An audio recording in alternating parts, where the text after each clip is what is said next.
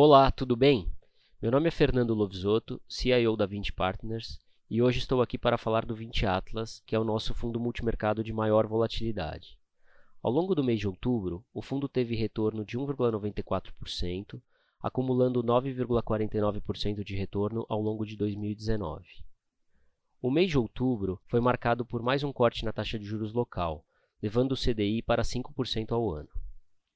Do lado externo, tivemos uma melhora nas negociações entre os Estados Unidos e a China em relação às questões comerciais. Estes fatores fizeram com que o fundo apresentasse ganhos em quase todos os mercados, juros, moeda e bolsa. Olhando para frente, acreditamos que o ciclo de corte de juros deve se prolongar, fazendo com que a taxa de juros atinja níveis mais baixos, ao redor de 4,25% ao ano.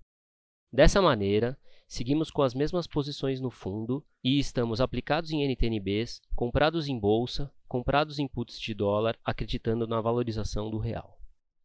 Continuamos monitorando de perto o cenário de inflação local e guerra comercial entre China e os Estados Unidos, e se for necessário, faremos mudanças nas nossas posições.